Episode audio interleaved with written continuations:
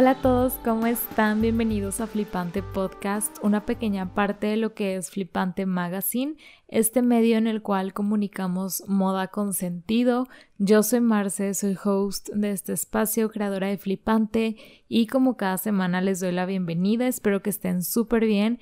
Yo estoy muy contenta de que estén una vez más con nosotros y estoy muy feliz porque el día de hoy van a estar escuchando una plática que tuve con la diseñadora Vanessa Bond.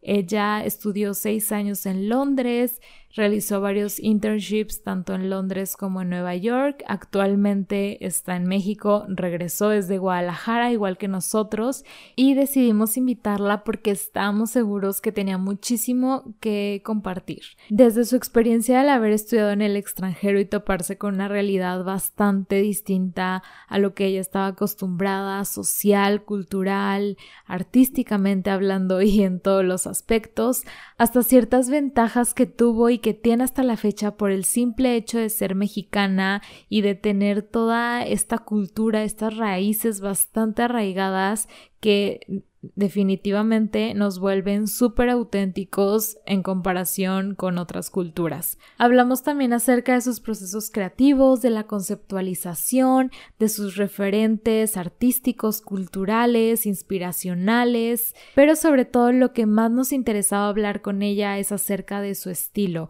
porque ella es una persona bastante, bastante auténtica, tanto en su manera de vestir como en los diseños que ella crea, en las propuestas que ella tiene. Así que nos habla también de este proceso de autoconocimiento. Ya saben que en los últimos episodios hemos estado hablando sobre estilo personal, el definir tu estilo, el encontrarlo, el conocerte, el buscar inspiración, el saber quién eres, qué quieres ser y precisamente ella nos cuenta cómo fue esta evolución, cómo lo vivió y cómo ha ido transicionando lo que es Vanebon hasta lo que conocemos y lo que vemos hoy en día. Sin embargo, el enfoque principal de esta plática es sobre la importancia y la relevancia de definir tu estilo personal para el posicionamiento dentro de la industria creativa.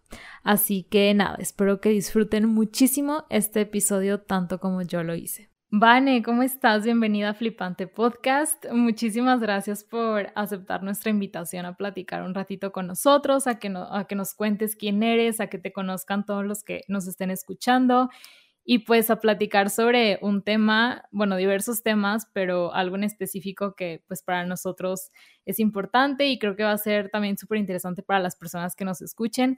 Primero que nada, me gustaría pues ya te presenté un poquito, pero que tú nos cuentes quién eres y pues comenzando por ahí, ¿no? Bienvenida. Ay, muchísimas gracias. Para mí es un honor poder estar aquí con ustedes y platicarles un poquito pues de lo que hago, de quién soy y, todo. Este, es muy bonito estar como en un podcast que es de mi ciudad y, que lo va a escuchar gente de, todo México, pues, o de todo el mundo. Bueno, soy, soy Vanessa Bond, soy una diseñadora mexicana, soy de aquí de Guadalajara. Em, hice mi carrera en Londres, estuve seis años allá, eh, tanto en Centro St. Martins como en la Universidad de Westminster. Y pues este, acabo de regresar para ya, empecé, ya empezar lo que, lo que es mi marca, Vanebon, y, y pues sí, o sea, estar en mi país, disfrutar de los beneficios de estar aquí, este, y pues traerme como todas las herramientas de allá, todo lo que aprendí allá y como el desarrollo del estilo y todo eso, a, implementarlo aquí, que es a donde pertenezco. Qué padre, Vane. O sea, me parece súper interesante muchas cosas, ¿no? Que, que, estaría padre platicar y desde, pues, tu punto de haber estudiado fuera en el extranjero, como que toda esa perspectiva y después traerlo aquí. O sea, ¿tú piensas quedarte aquí en México y, y comenzar ya profesionalmente más? Sí, pues aquí, aquí en tu ciudad, en, en el país. Sí, creo que hace muchísimo tiempo, así cuando, cuando quería, cuando me, me, decidí a irme a estudiar diseño de modas, este, tenía como esta visión muy, muy eurocéntrica, muy limitada de que Europa es el centro del mundo y tengo que irme para allá para, para aprender y me voy a quedar allá y nunca voy a regresar y bueno, toda esa mentalidad como de cuando estás más chiquito. Y, estando allá, o sea, creo que fue clave de verdaderamente irme para allá como para, para estar aislada, ¿no? O sea, a veces el estar lejos de tu familia, el conocer otro país, otra cultura, otro todo, saca, saca fuerzas de ti que ni conocías y, y realmente te, te ayuda a, a, como a realizarte, a desarrollarte como, como individuo. Entonces, siento que fue como esencial que sí me fuera a estudiar, o sea, que lo que me enseñaron allá fue valiosísimo y jamás voy a, este, hablar mal de la educación de allá, o sea, de verdad es una cosa increíble, ahorita les platico más si me preguntan, sí, pero, sí, claro. este, pues la verdad aprendí muchísimo y, y, lo, y lo valoro mucho, pero este, el día de hoy, o sea, como regresar a tu país, también cuando estás lejos extrañas tantas cosas, o sea, como pues tus amigos, tu familia, la comida, cosas así, ¿no? Que, que, que le, le, le um, aumentan serotonina, eh, le agregan serotonina a tu vida y que teniendo las herramientas de creatividad, los métodos, o sea, la metodología de creación que te, que te enseñan allá,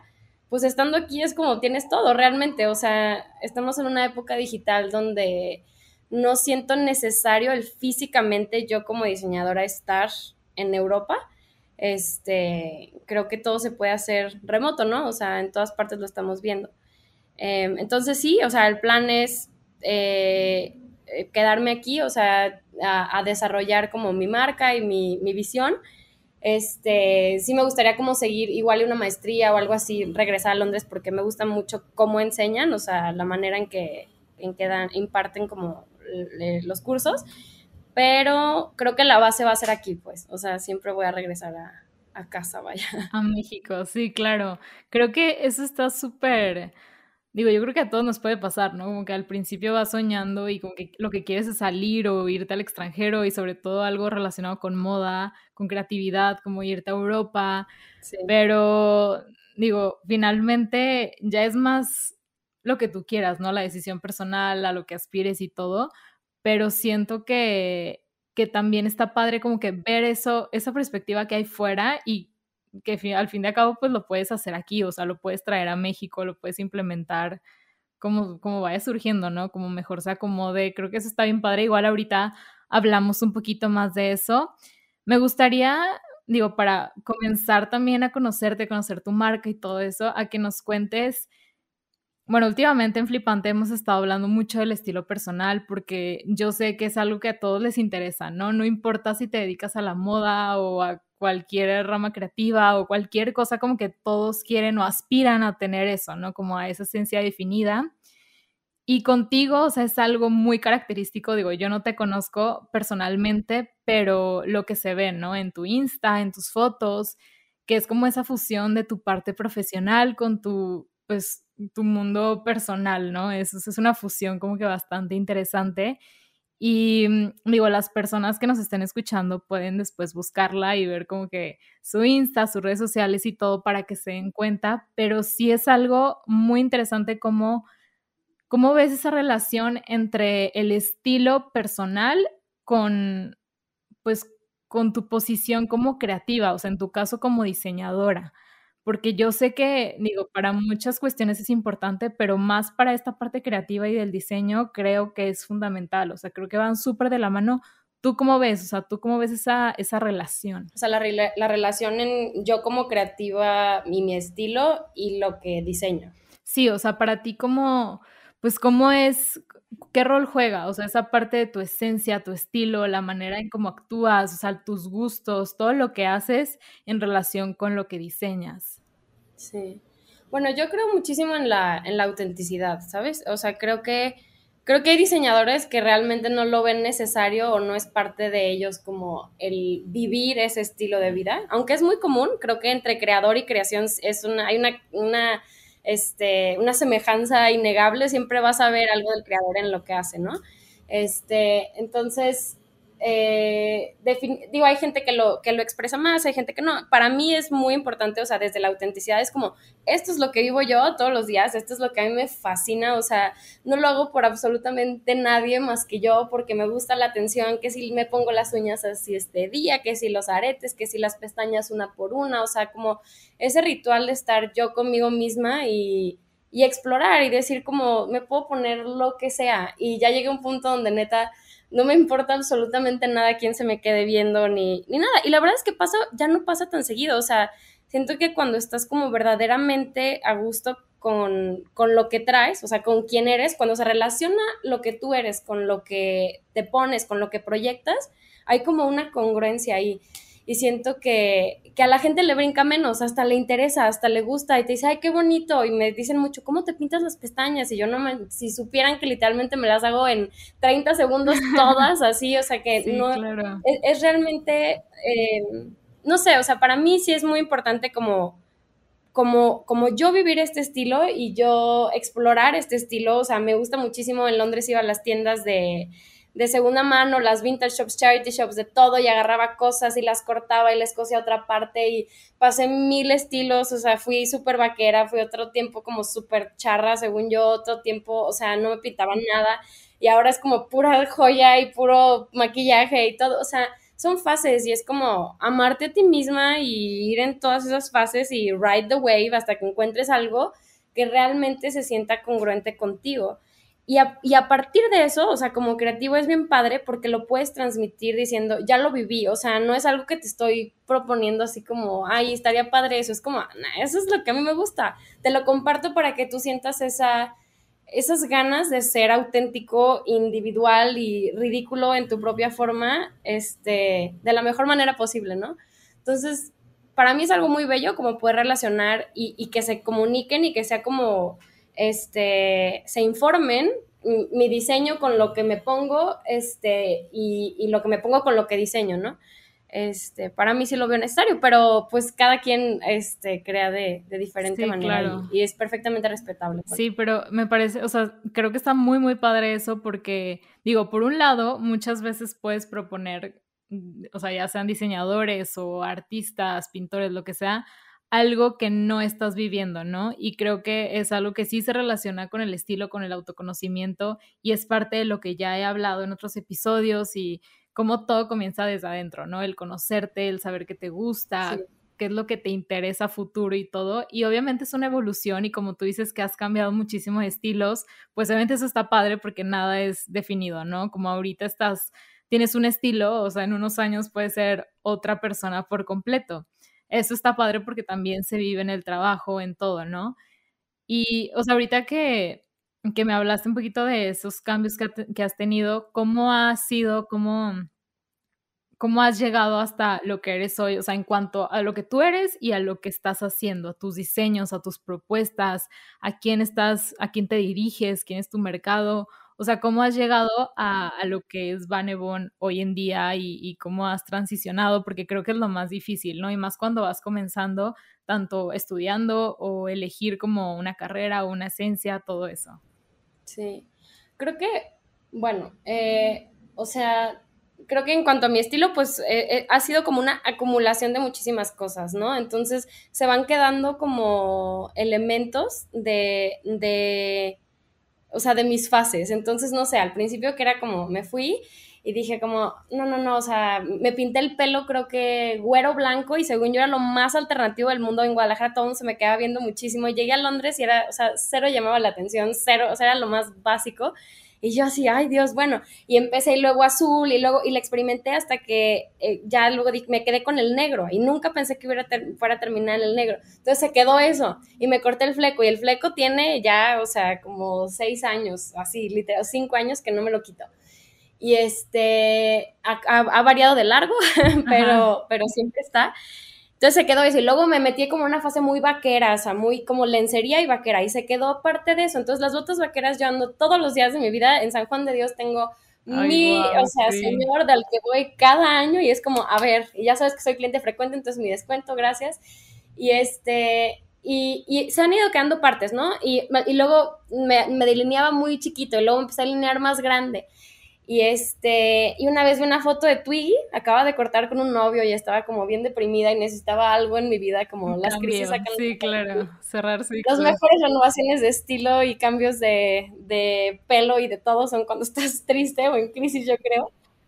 Y este, entonces dije, vi una foto de Twiggy y dije, me lo voy a hacer. Y a partir de las pestañas me gustó, pero se me había el ojo caído. Y dije, no, ahora me empecé a ver a Divine, una, un personaje de, de que es como drag queen y de hace muchísimos años y, este, y se pintaba una raya así, dije, bueno, la raya, a ver si me levanta, y de ahí se hizo como el, el, el maquillaje y me encantó, y desde ese día no me lo he quitado, y se ha ido refinando, porque al principio me hacía unas pestañas hasta acá, y ahorita ya es como una por una, voy encontrando mejores delineadores, o sea, es una transición, ¿no? La experimentación también. Claro, pues prueba y error, al 100%, o sea, no, no, no es así como que no un día amaneces y ya tienes el mejor estilo más refinado del mundo. Y, y no estoy diciendo que yo haya llegado ahí todavía, solo es como, es un camino, es una evolución, como dices.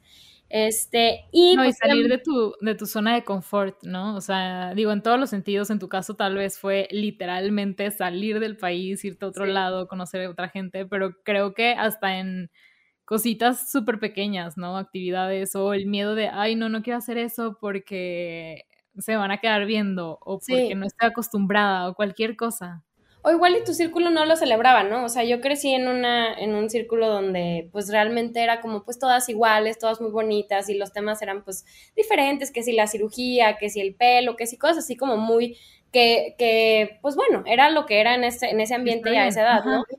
Este, pero en Londres encontré un montón de gente que era como, o sea, era arreglarse todos los días para ir a la universidad, pero una cosa, o sea, y obviamente había, había gente que no estudiaba moda ahí, entonces nos íbamos con unos abrigos enormes porque hacía mucho frío y llegabas al, salón y te quitabas todo y traías de que tu bikini de látex y un, nomás aretitos, o, o sea, era una cosa ridícula. Y neta, pues todos los maestros eran gays, o sea, había cero, era un ambiente súper protegido, súper como sano, súper bueno, a su manera. Sí, totalmente distinto, sí, claro. Y te contagias de esa energía, ¿no? O sea, era cero competitividad de quién se ve mejor. No, al contrario, era vamos a salir de la casa y hay que inventarnos un montón, ¿sabes? De que, o sea, da igual.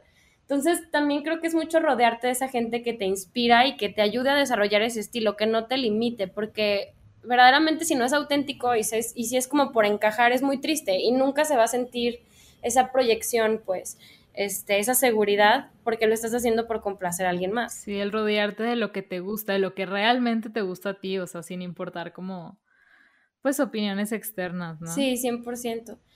Y este, y bueno, de lo que me decías del, del, estilo, o sea, también mucho en la universidad era como a través de los proyectos iba acumulando ciertas cosas, como, ay, me gustó esto, y en este proyecto igual y mezclo esto y esto, y luego, o sea, y, y como pequeños elementos hasta mi colección final, que fue como la, la suma de todas las partes, de todo aquello que descubrí entre mi exploración personal de estilo y, el, y todo lo que, lo que exploré en mis proyectos, ¿no? Técnicas de telas, combinaciones, todos, y mis internships también, que hice internships como loca por intensa, y este, y, eso también me ayudó mucho, entonces creo que em, definitivamente es un, en, resumen es una colección, tanto mi estilo como, como mi trabajo en este momento, es una acumulación de diferentes experimentos que he hecho a través del tiempo. Sí, de lo que te ha gustado, lo que no te ha gustado. Y eso, digo, evidentemente se ve reflejado en tu colección de ahorita, que no es que sea como tu estilo definitivo, simplemente fue algo que salió, pero sí se ve como muy reflejado, ¿no? O sea, se ve bastante lo que he visto en tus fotos, en tus diseños y todo, como una parte muy, muy femenina, pero también como súper sensual, súper futurista, o sea, ¿cuál es como esa orientación que tú tienes hacia eso o hacia lo que estás creando ahorita. Sí, creo que pues bueno, todo parte de, de, pues de un concepto, ¿no? Este, y siento que yo creo en mucho, creo mucho en este, en, en, que te lata algo, o sea, que literalmente te lata más rápido el corazón cerca de algo y es como tu cuerpo diciéndote, sí, güey, esto te gusta. Entonces empecé, o sea, a través de muchísimo, ver muchísimas películas, este, estudiar moda, entonces había muchísimos libros de referencias, de alta costura, de cosas que podías ver. Y iba viendo cosas y era como, ¿y qué me gusta? O sea, que genuinamente me late más fuerte el corazón cuando lo veo. ¿Y cómo puedo mezclar esto y esto y esto? Y todo esto que me guste y hacerlo de una forma efectiva donde realmente converjan esos universos. O sea, que no sea chile, mole y pozole, sino realmente algo nuevo, pues, a través de un montón de cosas que, ya existen, porque ningún diseñador va a inventar la rueda en este punto, pero es como, ¿qué de todo lo que ya existe me encanta y cómo lo puedo mezclar para crear algo nuevo? Que yo soy el filtro y quiero diseñar de aquí a muchísimos años para el futuro, crear algo nuevo. Te decía que me gusta mucho como mezclar cosas, o sea, hacer como una síntesis, supongo como una mezcla de varias cosas este, que no tienen nada que ver estéticamente, que sí, lo súper femenino, la forma exagerada, las caderas con un terciopelo súper fino y unos bordados, pero de la nada hay un corte de PVC negro acá y, o sea, y las mallas se ve todo así, o sea, no sé, como que me gustan mucho los contrastes en general. Y encuentro mucho de, de, mi inspiración, pues sí, en estas películas retrofuturistas y, este, y en sus personajes, en sus heroínas, me interesa mucho como esta figura de mujeres como súper poderosas y como tienen cierto misticismo, ciertos poderes, como mucha fuerza, son súper seguras en su sexualidad, o sea, y todos esos son como, o sea, ese poder en su sexualidad, en estar en un bikini salvando al mundo, que obviamente es una, es una, es una, normalmente pues lo, lo diseña esa imagen un hombre, es como para la vista masculina y para que puedan digerir que una mujer es súper poderosa, tiene que estar en bikini salvando al mundo. Pero visualmente es algo... Ajá, porque digo, hay, hay, muchísimos libros muy interesantes como, como de eso y como de lo hace más digerible para una audiencia que sea una mujer bonita o que sea una mujer sexy salvando al mundo que que sea una, no sé, algo no convencional. Entonces, me gusta mucho como retar esa idea, ¿no? Entonces, tomar estos personajes como de mujeres, de heroínas retrofuturistas y este otro arquetipo como de la mujer de alta costura y los drapeados y como ese, esa feminidad clásica, digamos, que, que muchos la, la, interpretan así, este, y mezclarlas y ver qué pasa, ¿no? Para poder crear como una nueva versión de feminidad. Este, entonces, pues sí, es, es mezclar esos dos universos siempre. Me gusta mucho, de verdad, así, ver libros de alta costura, ver mucho los materiales, los terminados, o sea, hacer algo verdaderamente de calidad, o sea, todo lo que hago por ridícula lo forro en seda porque quiero que sea algo como, sí, es, es PVC afuera, pero te lo forré con seda para que te sientas una diosa y estés bien a gusto con, eso, que es algo verdaderamente que se siente especial, ¿no? Em, y ya, entonces te digo ahí. que se note como también la parte de, pues, sastrería, tal cual, ¿no? Es como esa fusión, porque bueno, para los que estén escuchando y no hayan visto, porque yo he visto, pues, tus diseños, ¿no? Entonces por eso tengo esa idea. Obviamente les vamos a dejar ahí igual de que en Insta y en Stories y todo para que vean más o menos. Pero, pero sí, o sea, es esa fusión como bastante interesante de, de algo súper femenino y las mangas, los textiles también que utilizas, pero también con siluetas como que, que no, no es tan común ver como esa, esa combinación, ¿no? De ambas, ambos mundos. Entonces, eso está, eso me parece pues bastante, bastante interesante, creo que está muy padre. Y mm, cómo, o sea, ¿cuál es tu idea de aterrizar esas ideas que tienes a, no sé, a, los próximos años, a, a, la visión que tú tienes de tu carrera aquí en México? O sea, ¿a quién diriges como que esta parte, o sea, esta esencia tuya? Creo que hasta ahorita, este, bueno, em, ha habido mucho, o sea, la colección que hice fueron piezas únicas porque pues no, no estaba pensando en producir nada, ni era como, pues eso es lo que es y ahí está, y, em, a quien le quede. Pero, este, la verdad es que como quisiera crear una visión mucho más inclusiva donde haya muchísimas tallas y muchísimo, o sea, como que no sea algo como limitado a una mujer tiene que ser así, ¿sabes? Entonces, o de cierta talla, de cierta forma, o así es. Al contrario, como que toda esta individualidad que quiero proyectar como en, en la marca y en, es, es, pues no es congruente, ¿no? Si no, si no lo haces para más personas. Este, la verdad es que yo encuentro mucha libertad en diseñar como más para vestuarios o shows, que esa colección que hice me la piden mucho como para videos musicales, para performances, para cosas como especiales, porque no son las cosas más cómodas ni, ni comunes, pues, o sea, no, pues, no, es lo que es, ¿no? Entonces, este, la verdad es que eso es lo que más me gusta, si yo pudiera dedicarme enteramente a hacer vestuarios increíbles para películas o que me comisionaran para eso sería la más feliz. Porque, Increíble. Sí, porque hay libertad absoluta, ¿sabes? Pero, este, pues apenas empezando la carrera. Entonces, ahorita, pues estoy siendo realista y Estoy haciendo una colección nueva para... Hay una plataforma que se llama Flair en Londres que apoya a diseñadores emergentes y me pidieron que les hiciera una colección cápsula. Entonces me estoy enfocando a eso. Y estoy desarrollando una colección donde sí hay dos que tres cosas medio más showpiece y otras cosas que son bikinis, que son cosas sexys, que son pantalones, que son faldas, que tienen como ese lenguaje y esa mezcla de textiles, pero ya son materiales más cómodos, son cosas que se estiran en diferentes partes para acomodarse a diferentes cuerpos. Este, Sí, o sea, haciendo algo tantito más digerible, no prometo que son ni, o sea, no es algo así como súper, súper, súper digerible, estamos trabajando en eso, pero la verdad es que cuando eres como yo, como que te destruye el alma un poquito tener que diseñar una ticha, pero a veces se necesita y todos nos las ponemos, ¿no? Entonces, em, sí, sí, sí. Simplemente es como lo que tú quieres. Yo creo que es el reto más grande, ¿no? O sea, tanto diseñadores, digo, de todo tipo, ¿no? Pero el aterrizar esas ideas que, que uno tiene o puede llegar a tener como bastante, pues locas, idealizadas y todo, pero aterrizarlo a lo que realmente, pues al fin va a vender, ¿no? Sí. Manteniendo obviamente pues tu esencia, porque digo, si tu visión es ser, llegar a, a ser vestuario tal vez, ¿no? O algo más teatral, pues obviamente tienes que mantener esa línea para que se note como que tu esencia en, tu, en tus colecciones, en lo que vas haciendo y eventualmente puedas llegar a, algo que tú, que tú realmente quieras, ¿no? Sí, y creo que también es, es como, a mí me encanta como tratar de verlo como, como que es un reto, ¿no? O sea, la neta es como, ¿qué tanto, o sea, cómo puedes de que, ¿cómo puedes retar a tu cerebro a que todas esas locuras, cosas inmensas y texturas y todo, las las simplifiques en algo que realmente se pueda poner. O sea, es más que una limitación, es un reto extra, ¿no?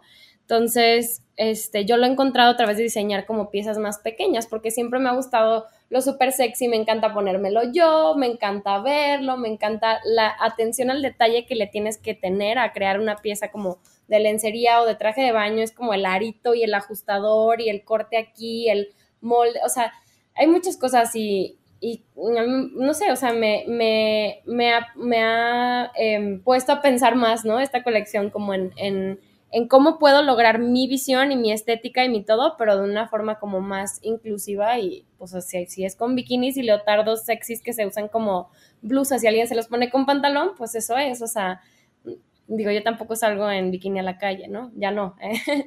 en Londres a ver, no, no. Pero aquí no. No. O sea, aquí está más difícil, pero... Este, sí. Pero sí, creo que también va por ahí, ¿no? Por el que el, el consumidor, el cliente, adapte ciertas piezas a, a lo que uno usa y a cómo se acomode mejor, ¿no? El poder mezclar incluso de diferentes diseñadores, diferentes marcas. Sí. Y precisamente, o sea, como que de esa fusión puedes generar, crear tu propio estilo, tu propia esencia también personal. Sí, 100% es como el estilo que le dé cada quien, ¿sabes? Y, y si le interesa. Y está, y está padre también vender marcas como Gucci, por ejemplo. O sea, realmente ves un look súper, súper extravagante en la pasarela, pero realmente está compuesto como de 30 diferentes piececitas. El collar está compuesto de tres collares, la blusa está sobre otra y realmente te venden pieza por pieza por pieza. Entonces, tú decides, en primera, quién lo pueda pagar, ¿no? Pero tú decides si compras el look súper extravagante completo o si compras parte de y lo and you style it a tu manera, ¿no? Con tus jeans o con tu lo que sea. Claro, sí. Entonces creo que esa es la magia, pues. Sí, sí, sí. Obviamente se presenta de una forma como que bastante exagerada, porque obviamente es para eso, ¿no? Para pasarela o para literalmente mostrar, ajá, o sea, mostrar también tu, tu, referencia, qué es lo que quieres transmitir y, y, obviamente lo pones demasiado impactante para entenderlo, para que el público, el mercado lo entienda. Eso está súper, súper padre, bueno, y, muy real aparte. ¿Y cuáles son, o sea, cuál es tu proceso creativo? O sea, ¿cómo te inspiras? ¿De dónde? Digo, ya me platicaste un poquito de tus, de, de tus inspiraciones de esta colección de las ideas que tienes ahorita, pero ¿qué es lo que tú haces como para poder, ok, ya hice esta colección, ya tengo esto, ¿qué sigue? ¿Ahora qué hago? ¿Dónde busco?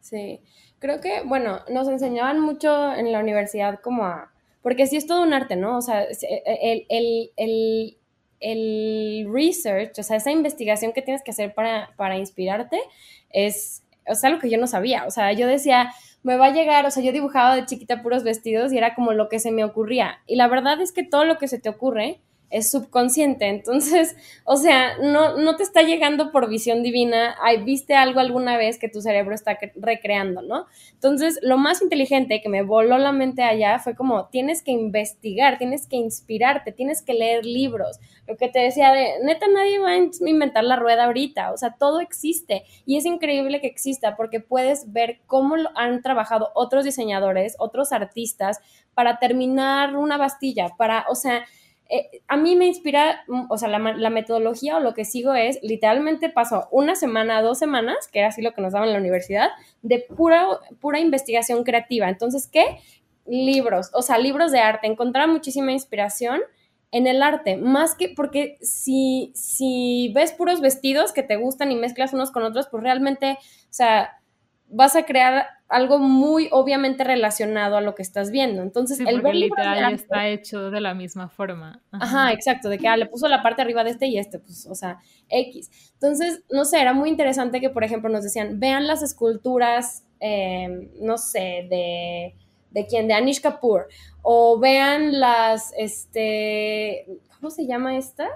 bueno, eh, Lee Bull es otra que me gusta mucho, había otro, o, o pintura, hasta pinturas de Rothko, y te decían de que velas y en qué piensas, o sea, de qué le ves forma, cómo crees que esta silueta de esta monstruosidad enorme de Anish Kapoor se puede convertir en algo. ¿Será que lo, lo, imprimes en chiquito y se lo pones al cuerpo aquí y es el cuello de una camisa? ¿O será que es la manga? ¿O será que es el busto? Y te hace, o sea, cada persona, porque hicieron alguna vez un ejercicio donde a todos nos dieron la misma imagen de referencia, como de una escultura súper dramática, este, y, todos la pusimos en una parte diferente del cuerpo, todos diseñamos algo completamente diferente, o sea, y es increíble ver cómo, como cada quien tiene su filtro, ¿no? Entonces, es simplemente ver libros de arte, o sea, hasta en la literatura, ¿sabes? De que leer libros que no tienen ningún visual, pero te imaginas y la imaginación es súper poderosa y, de la nada tener un, cuaderno cerca y anotas cualquier cosa, dibujas cualquier cosa que se te ocurre. Te están hablando de la falda de vuelos de Ana Karenina y ya se te ocurrió de que no manches, y si lo pongo acá o en el cuello o algo como, así. Ajá, como tú lo imaginaste. Ajá, exacto. Entonces es mucho como realmente empaparte. El cine es una cosa mágica para inspirarte porque ya te está dando una, una, una visión de alguien más, literalmente una visión física, o sea, puedes ver en tu pantalla cómo alguien se imaginó algo, ¿sabes? Este, entonces creo que el cine, el cine, los libros, las bibliotecas, o sea, el irte a la Ciudad de México o aquí a una biblioteca del centro a echarte los libros empolvados de hace muchísimo de, de, animación o de alta costura o de cosas que no sean presentes, yo, se me hace muy chafa como inspirarte en algo que está de moda ahorita, como ver una foto de Valencia y comprarle lo mismo, pues no tiene chiste pero como ver al pasado, ¿sabes? Este, y ver qué puedes crear con eso. Em, en siluetas, en colores, salirte de la naturaleza, que te, es como desarrollar esa visión de observar cosas, ¿no? O sea, si veo las montañas, ¿a qué me recuerda? Bueno, tiene un bulto acá, igual le meto, o sea, es como una sensibilidad que desarrollas con el tiempo a través de de verdad meterte en, en esa investigación creativa visual. Sí, creo que definitivamente como que parte de ese proceso creativo es darte tiempo, o sea, tal cual como aburrirte, o sea, como muchos, muchos creativos dicen, o sea, que realmente se requiere como esa parte de literal no hacer nada para poder fluir, para poder crear, para poder encontrar algo nuevo. Y creo que también es lo interesante de la moda, ¿no? O sea, el poder fusionar tantos, tantos temas, tantos conceptos que uno podría creer que van más allá de, de lo que realmente es el diseño de moda, ¿no? De lo que es crear, de lo que es vestir, cuando en realidad no. Y, creo que también va más para, o sea, no necesariamente para personas que, que sean diseñadores o que literalmente quieran crear esta parte, sino todo lo que está alrededor, ¿no? El estilismo, la fotografía o incluso que vayan más allá de moda, o sea, cualquier, cualquier parte creativa, o sea, ya sea pintura, escultura, música, lo que sea, ¿no? O sea, es buscar esas referencias, es salirte como de tu zona, es, es como tú dices, investigar, leer, nutrirte constantemente. Yo creo que eso también, digo, lo aprendiste mucho allá, o sea, porque creo que también eso es cultural, o sea, esa parte de, pues, mantenerte informado, lamentablemente, digo, no digo que los mexicanos no lo tengamos, pero sí creo que hace un poquito como de falta por ahí, ¿no?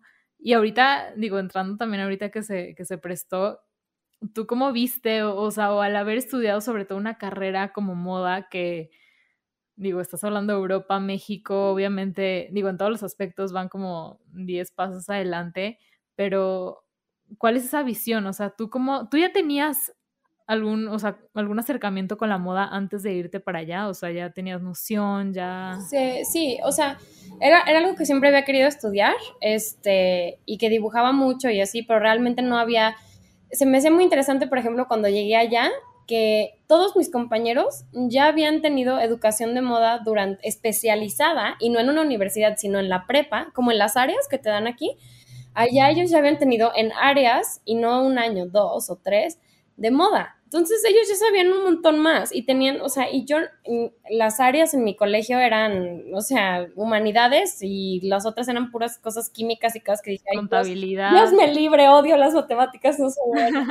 este, y, y se me hacía como dije, wow, o sea, qué increíble hubiera sido que en México me hubieran dado la oportunidad de empaparme de esto antes, o sea, para llegar más preparada, ¿no? Entonces, y sí les meten mucho como también en su escuela normal, antes de la especialización que le dicen A-levels allá, este, eh, como esa, sí, pues esa cultura, ¿no? De estar constantemente leyendo, del critical thinking, que a mí me chocaba eso en clase de inglés, pero era como, no, sí, es que tienes que aprender a ser crítico y pensar.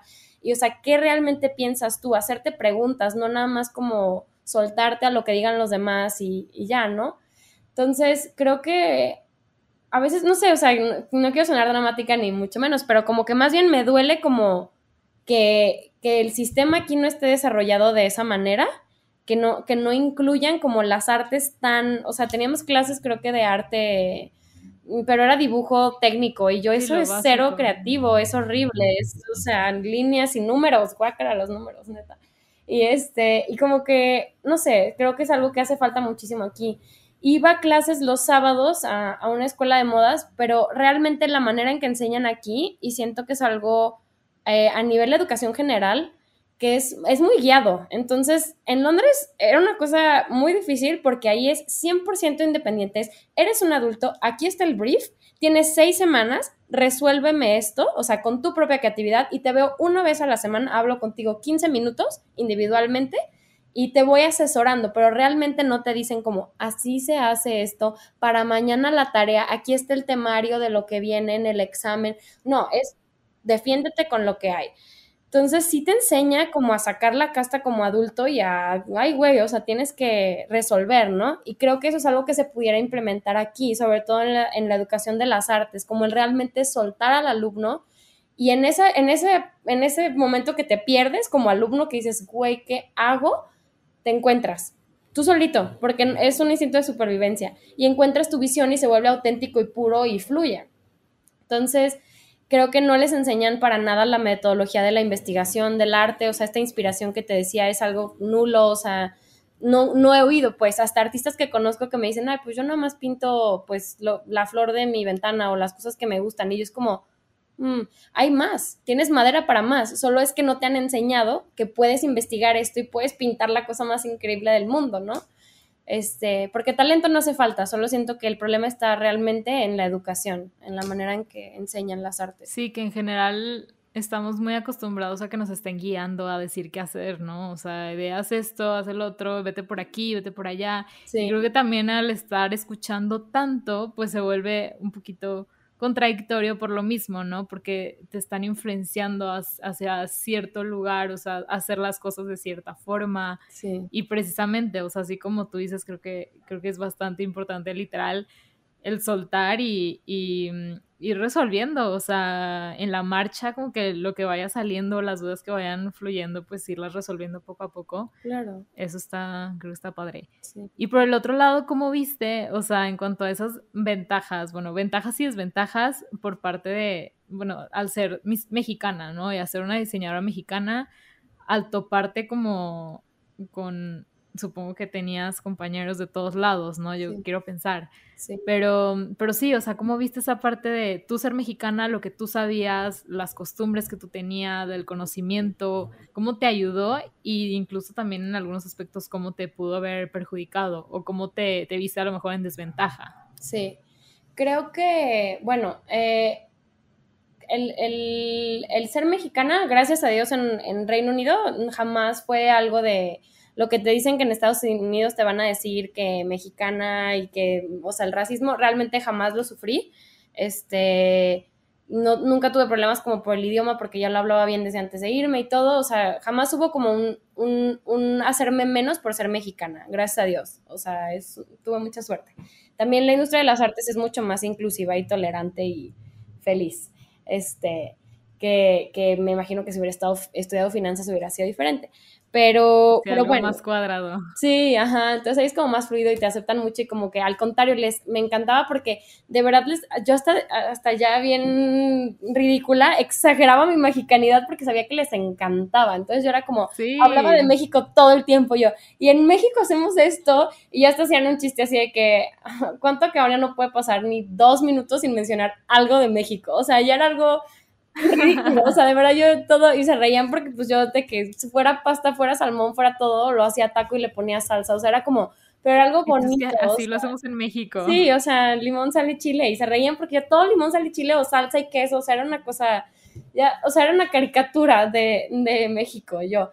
Pero, pero me encantaba y aprendí también desde estar lejos como a amar mi país muchísimo más de lo que jamás pensé. O sea, ahorita soy la persona más orgullosa, más, aunque sé que hay mucho que mejorar, pero en todo el mundo, ¿sabes?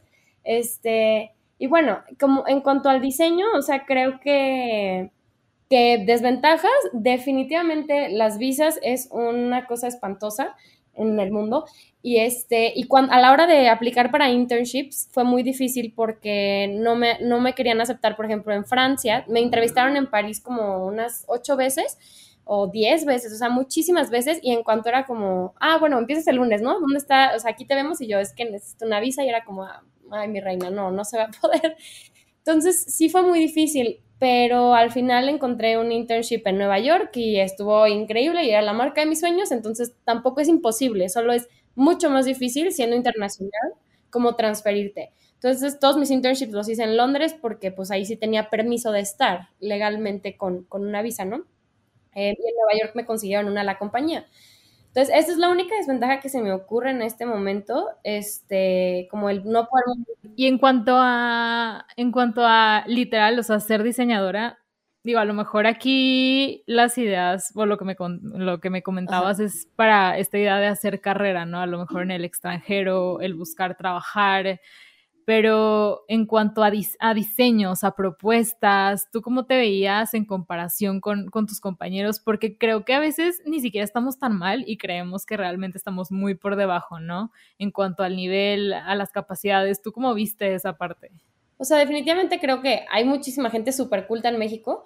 Yo definitivamente no era una de ellas y me pesaba porque no, no fue, nunca tuve un desinterés. Siempre me gustó muchísimo leer y siempre fui alguien como muy interesada en, en crecer, no en quedarme en la mediocridad como de no leo y no digo nada. Y, o sea, sabía idiomas, o sea, muchísimas cosas, y, pero llegué allá y no tenía el mismo nivel de cultura que esta gente, o sea, realmente había cosas que yo, neta, de política, de, de conocimiento, de cultura general, que yo decía, ¿qué es esto? O sea, y me daba muchísima vergüenza porque la verdad es que el inglés es muy crítico. Cuando tú no sabes algo, cuando no eres culto, sí te hacen sentir bastante mal que bueno, es necesario porque así te pones las pilas y en dos meses te vuelves la persona más culta de la historia.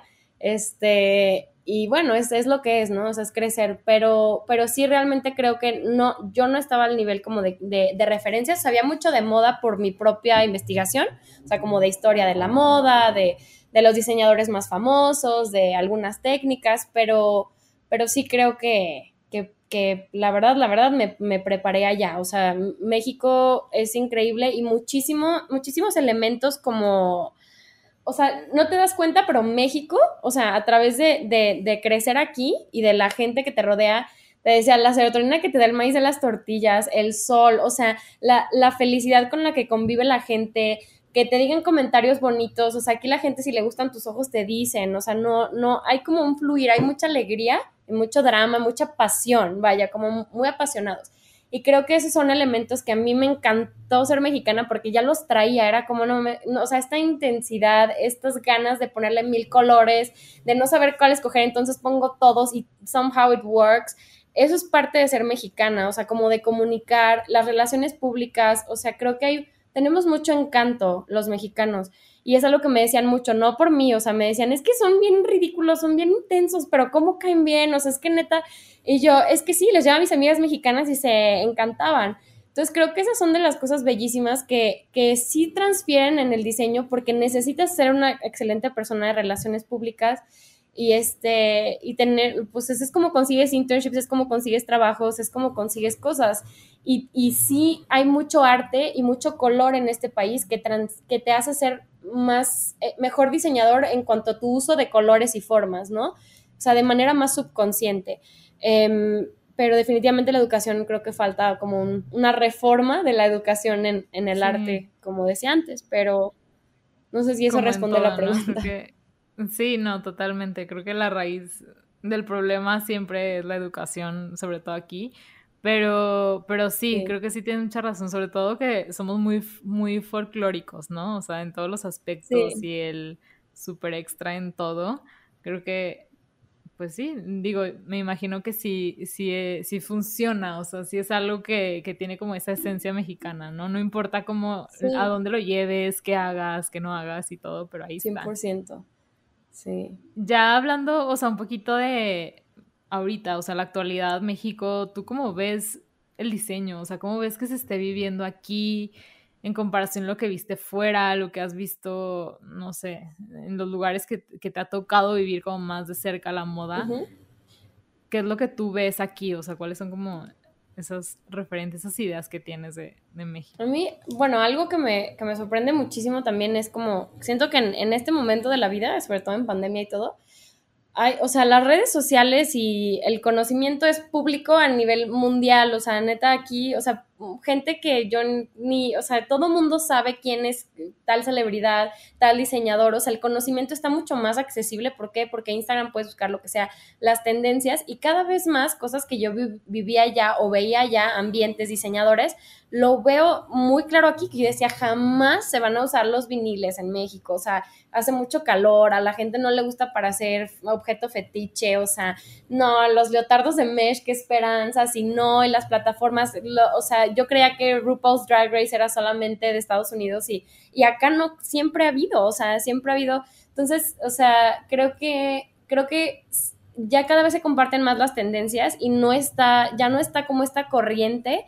que perfectamente respetable, pero esta corriente de diseñador mexicano y vamos a hacer puros, este, puras flores bordadas y puras cosas de piel artesanal, o sea, es como, y hay diseñadores muy interesantes este, como, bueno, hay Bárbara Sánchez Kane, que es una de mis, o sea, es wow, es una diseñadora increíble, una artista fabulosa, este, y, es alguien que está rompiendo esquemas en muchas partes y, y, ella sí tiene un discurso muy mexicano, pero muy interesante, o sea, no, no es como, este, no, no es no esperado, pues, de México. Tradicional. ajá, es algo muy, muy, muy interesante, muy artístico y, ha hecho cosas verdaderamente increíbles y, y es mexicana.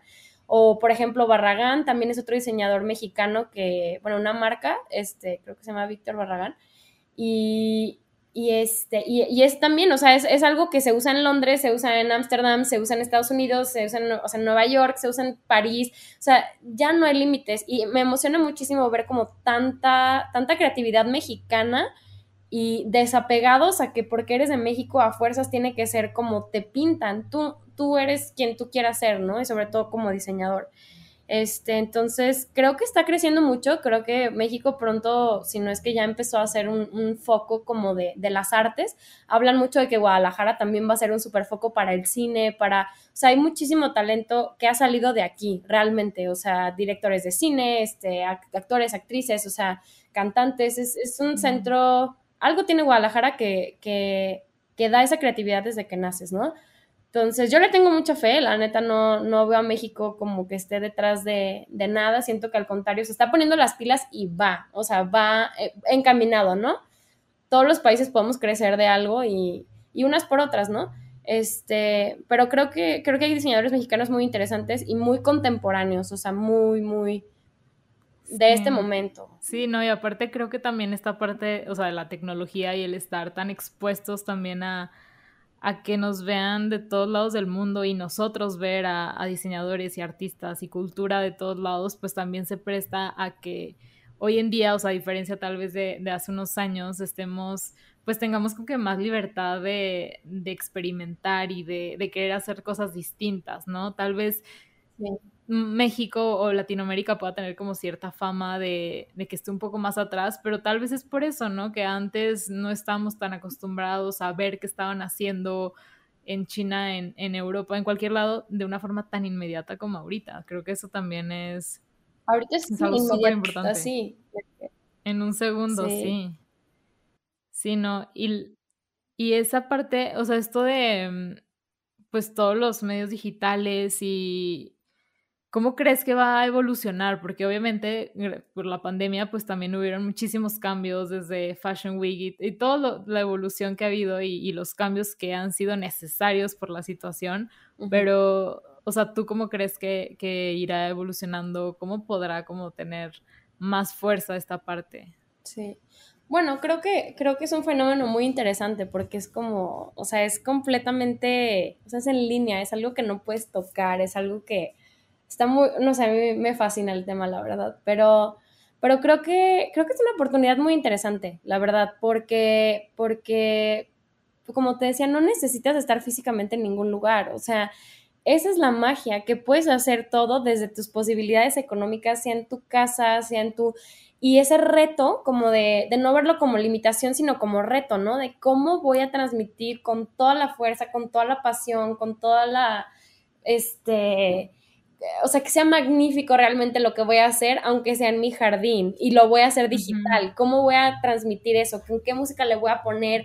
¿Con quién voy a trabajar? O sea, no sé, es como, a mí se me hace que, que todo definitivamente va para allá, o sea, es, es, una manera muy inteligente también de hacer las cosas porque realmente ya, o sea, ok, una tienda en físico te puede te da como esa experiencia, ¿no? Pero ahorita ni se puede realmente ir muy seguido, bueno, ahorita ya en México todo el mundo va, pero este, pero no se debería. Ajá, pero es como, realmente, o sea, pues, ¿cómo? Es, es al contrario como pensar en cómo podemos hacer una experiencia digital increíble para que ya no necesites ser una tienda, porque a mí no me conviene pagar renta, a ti no te conviene exponerte y te va a llegar a tu casa con el packaging más hermoso del mundo y te vas a emocionar un buen pero este, realmente es como una manera de ahorrar dinero, va a cambiar completamente, pues, o sea, mundialmente las cosas, o sea, la gente ya trabaja, decían, o sea, pues desde su casa, ¿no? O sea, como hasta en las compañías más importantes se dan cuenta que no tiene caso rentar un, un edificio de millones de dólares cuando todos trabajan igual, o sea, hay maneras, ¿no?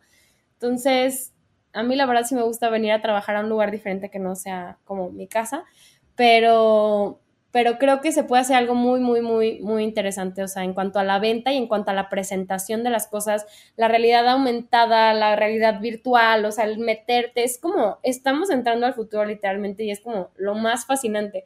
Entrando a ese futuro de esas películas retrofuturistas, ¿no? O sea, como que... Sí, ahora, sí, ahora sí. Sí, no, y está bien padre porque podemos hacer muchísimas cosas que ni nos... Bueno, sí, sí, sí te lo imaginabas, pero no lo veas de una forma tan cercana, ¿no? Sí. Como ahorita. Sí, te digo que a veces las crisis sacan la creatividad del ser humano al por mayor y salen soluciones bien interesantes, pues. Sí, exactamente. Sí. Ay, qué padre, vale. No, creo que, creo que hay muchísimas cosas que, se pueden hablar de esto. Este, pues mira, ahorita ya, ya se está, ya se está, está llegando el tiempo de, terminar la plática, pero, o sea, me, me gustaría cerrar con algunas preguntas que te quiero hacer de todo lo que hemos hablado y, un poquito más personal y todo, pero definitivamente creo que lo que nos podemos quedar de esto es pues el trabajar, ¿no? El encontrar tu esencia, el estudiar, el mantenerte informado, ¿no? El estar investigando la cultura, o sea, la educación en todos los aspectos, creo que es lo más, más importante. Sí. Y que si no te la dan afuera, la buscas tú, ¿sabes? O sea, somos responsables de nosotros mismos y del nivel de cultura que quieres tener y el nivel de que le quieres dar a tu creatividad. Entonces, cada quien. Sí, el no esperarte decir, ah, ok, es que, ok, no sé, en tu caso, o sea, tuviste la posibilidad de irte a estudiar y lo que sea, pero digo, creo tampoco es un, una limitante, ¿no? O sea, para aquellas personas que estén aquí, que, que quieran hacer su carrera aquí o que la tengan que hacer aquí, o sea, creo que siempre hay forma de poder pues nutrirte y estar investigando y bueno, pues más, más actualmente, ¿no? Que está mucho más sencillo. Ok, a ver, me gustaría preguntarte, ¿A quién consideras como un referente importante de la moda mexicana? A Bárbara, Bárbara Sánchez Kane, se me hace alguien verdaderamente increíble. ya la presumí hace rato, pero... Otra vez. Es, es, es, alguien que vale la pena que revisen su obra. Bueno, tus seguidores o las personas que escuchan Flipante es, es alguien increíble, de verdad. Em, y creo que es la... Pues sí, o sea, alguien que, que verdaderamente está haciendo algo nuevo y que, y que es que en este momento aparte está como muy, muy fuerte, ¿no? O sea, como su, su, presencia artística. Entonces vale la pena empaparse de eso porque pues es mexicana y es nuestro Sí, claro. Oye, y ahorita que nos comentabas como que de varios libros que, que tenías ahí referentes, que interesantes y que has leído y todo, ¿cuál es alguno que puedas recomendar? O sea, digo, en relación a, la moda o no, como tú quieras. Bueno, en un libro que yo, que, bueno, porque me gusta mucho este tema de las heroínas retrofuturistas y todo eso, o las heroínas de películas de acción y como todo lo que, lo que conlleva este personaje y como la representación de los patrones en cada película y así. Hay un libro este, de Jeffrey A. Brown que se llama Dangerous Curves y luego se extiende el título muchísimo, por eso algo, se llama Dangerous Curves y habla como, te pone diferentes ejemplos como de heroínas este, y, de acción y, y, y, qué identifica y cómo, o sea, cómo se refleja eso como con la identidad de género y todo eso. Entonces, está muy, muy interesante y está relativamente corto y fácil de leer. Entonces, algo que recomiendo mucho, o sea, pero es un tema muy niche que me gusta a mí. Este, y de que ya nada más por, por, por gusto, a mí me fascina, este, dos de mis libros favoritos son eh, Madame Bovary de Flaubert, que bueno, es un súper clásico, pero es algo súper inmersivo porque de verdad te mete a la historia con cada detalle que no necesitas saber que el salero estaba, lo que sea, pero te dice todo y es muy meditativo. Y La Dama de las Camelias de, de, Alexander Dumas, hijo, es wow también. Entonces, esas serían mis recomendaciones. Muy bien. Y en cuanto a, o sea, ya tú, más tus actividades, o sea, ¿qué, acostumbras a hacer para mantenerte motivada, para, mantenerte inspirada también? Y literal a seguir activa, porque a veces es difícil, o sea, y más cuando ya hiciste algo que, que está padre, que ya salió y que gustó y todo, ¿qué sigue? O sea, ¿qué es lo que haces para que eso evolucione? Sí, este, bueno, creo que es muy importante darte tu tiempo, o sea, entonces meditar y, suena súper, súper básico así de, que, o sea, meditar y yoga, pero de verdad a mí es como, si llega el domingo, que es el único día que trabajo nada más mediodía, este, es como, hago mi yoga y me desconecto y veo el programa más tonto que existe literalmente solamente para apagar mi cerebro porque ya pensé mucho en toda la semana. Entonces, meditar es súper bonito. También me gusta muchísimo cantar, o sea, a todo pulmón. Si estoy súper frustrada aquí en mi estudio que ya no le encuentro la esquina al patrón y no viene mi asistente porque no la quiero torturar con mi voz, este, yo me echo mis cantadas como así sacas. Es, es literalmente no quedarte con nada, ¿no? Entonces es muy terapéutico si estás bailando mientras lo haces para sacar tu frustración o si cantas o si algo así, es algo... Liberarte. Sí, suena muy ridículo, pero literalmente cantar a todo pulmón es muy liberador y te mantiene motivada y música, la música es súper como te mantiene date música, no, no, no la que todo el mundo quiera que escuchas para que no seas básica o lo que sea, es como, ¿qué te hace sentir bien a ti, sabes? Es, es lo que te mueve, ¿no? Exacto. Entonces eso, meditación, yoga y la música y cantarla con todo lo que tengo. Oye, y ahorita, o sea, ahorita que dijiste, me surgió como, ¿cuál es tu proceso, cuál es esa parte del proceso de, de, creación que es tu favorito? O sea, el diseñar, el investigar, el patronar o el coser, o sea, ¿qué es lo que más te gusta? La verdad es que es, o sea, es un, o sea, estoy muy, tengo mucha suerte de poder hacer lo que me gusta porque de verdad me fascina casi todas las fases, menos cortártela, la verdad no me gusta porque es como, te entres el rush de que ya hiciste un patrón, me fascina todo, o sea, investigar es padrísimo porque te empapas de información y se te ocurren cosas y son las 3 de la mañana y te despiertas y es como, ¡Ah! ese bordado y lo voy a meter acá. Y es donde surgen las ideas. Ajá, y es esa emoción, ese thrill y al día siguiente te levantas con todas las ganas de hacer este patrón y es súper meditativo esa parte, es como una pausa porque tienes que ver que el milímetro, que el código, que... Sí, súper minucioso. Ajá, y y es, es increíble, la verdad, a mí me gusta mucho. Ya cortar tela es como, ah, it kills my vibe, es como, ay, yo ya solo quiero coserlo, de que ya, o sea, ya quisiera hacerlo así que hecho. Sí, sí, sí. Pero la verdad es que, o sea, da igual. Aparte con mis patrones siempre son como 50 piezas, entonces No, son súper elaborados. Sí, no sí, se ve. Es tortura.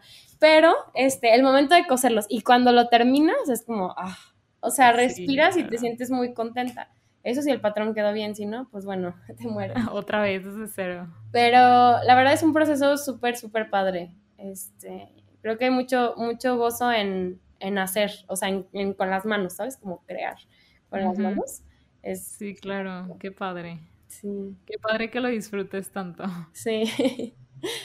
Y para ti, o sea, ¿tú qué consideras que, es el éxito y más que nada qué consideras importante para alcanzarlo? Obviamente esto es súper personal, cada quien lo ve de distintas maneras, pero para ti, ¿qué es lo, esencial? Sí.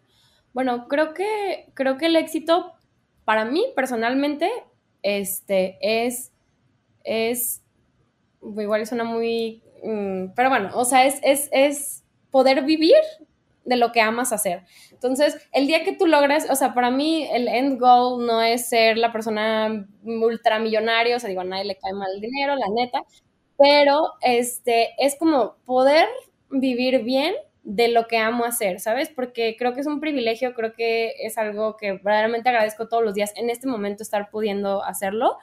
Este, creo que hay muchísima gente de mis compañeros que tuvieron que regresar a trabajar en tiendas de ropa, de que, o en trabajos que no les gustan porque no se pueden mantener haciendo lo que aman. Entonces, para mí el éxito es cuando ya lograste pasar a ese nivel donde eso te da suficiente para poder seguir creando y manteniéndote en esa felicidad constante de hacer lo que amas. Este, y creo que indispensable para, para, para el éxito es este, o para, bueno, para llegar al éxito creo que es importante, bueno, eh, más que nada, o sea, rodearte de gente que le sume a tu proyecto, o sea, como gente que sea alguien positivo, una adición a tu proyecto, alguien que te ayuda.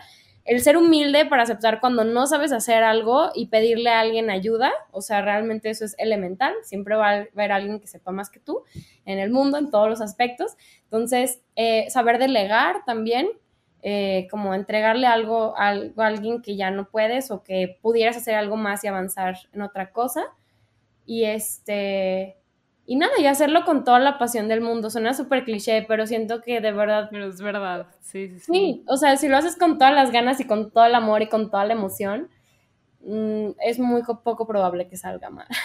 Sí, claro, yo también creo que haciendo las cosas bien, creo que desde, desde el inicio y ser constante, obviamente, pues digo, no tiene por qué no, no resultar al fin, ¿sabes? Si tu foco está en eso. Si no te dedicaras a, la moda, aunque creo que está claro que definitivamente te dedicarías a esto, pero ¿qué sería otra cosa que, que, te llama o que te gustaría o te hubiera, bueno, no que te gustara porque lo estás, si no lo estarías haciendo, pero si pudieras elegir cualquier otra cosa que no fuera esto, ¿qué harías? Creo que siempre me ha gustado mucho cantar, aunque no estoy segura que al resto del mundo le guste, digo, nunca, nunca canto público, pero me, me, hubiera encantado hacer algo, creo que cualquier cosa artística, porque son transferibles, esa, esa pasión por, la, por crear cosas, como esas ganas de estar haciendo algo con las manos siempre, o con el cuerpo, o lo que sea, creo que es súper transferible, entonces la neta si me sacan de esto y me ponen a bailar o a cantar o a... O a Estoy encantada. Sí, o sea, siempre el teatro es algo que me fascina, este, el estilismo, hasta cualquier cosa de crear, hasta hacer uñas sería feliz, o sea, mientras esté como haciendo algo, ¿sabes? Creando, tal cual, expresando, ¿no? Creo que es lo más importante. Sí, sí literal. Y ya por último, ¿Qué consejo le podrías dar a alguien que esté comenzando, que le interese la moda o que esté comenzando a lo mejor su marca o que quiera irse a estudiar al extranjero, de lo que a ti te ha funcionado para hacer lo que, lo que has hecho hasta hoy? Sí. Bueno, creo que creo que en, cualquier ámbito siempre es como el mejor consejo siempre es como hacer en todo lo máximo que puedas, o sea, lo que decíamos como de neta echarle cada every fiber of your being into en lo que te apasiona, ¿no? Este, realmente es como, es ser valiente y la neta callar tu mente, este, y cuando tengas miedo que si te vas a ir lejos o si vas a empezar tu marca, te vas a ir a estudiar a otra parte, no sabes el idioma, todo eso es como güey, ten fe, suelta, y mientras tú hagas lo máximo que puedes, el universo siempre te regresa algo. Este, ya, o sea, es como, sí, suena, suena muy chafa decir échale ganas, ¿sabes? Solo es como neta, si amas algo, dale con todo, pues, o sea, no te También, también opino lo mismo, pero no, sí, súper, súper real eso. Sí. Vale, pues muchísimas gracias. Ya hasta aquí vamos a, a dejarlo porque si no se va a hacer súper larga. Este, pero muchas gracias por, por haber aceptado nuestra invitación y por haber platicado este rato con nosotros. Creo que está súper interesante lo que estás haciendo. Seguramente vas a hacer muchísimas cosas más. Gracias.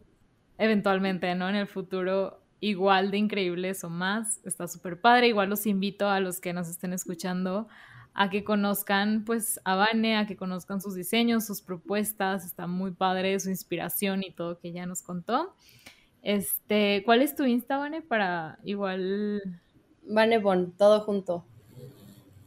No tiene mucha ciencia. este, pero pues sí, pues nada, creo que hasta aquí, hasta aquí lo vamos a dejar. Muchísimas gracias, Vane. Ya sabes, eres bienvenida cuando quieras platicar con nosotros. Está súper padre. Muchísimas gracias. Y pues nada, espero que les haya gustado, que hayan disfrutado este episodio tanto como yo. Subimos episodio nuevo cada semana y ya saben que nos pueden seguir en nuestras redes sociales como Flipante Mag porque el resto de días también ahí estamos subiendo más contenido diferente. Igualmente si tienen alguna duda, comentario, sugerencia para próximos episodios, ahí nos lo pueden hacer saber. Espero que estén muy bien, les mando un abrazo y nos escuchamos en el próximo episodio. Bye.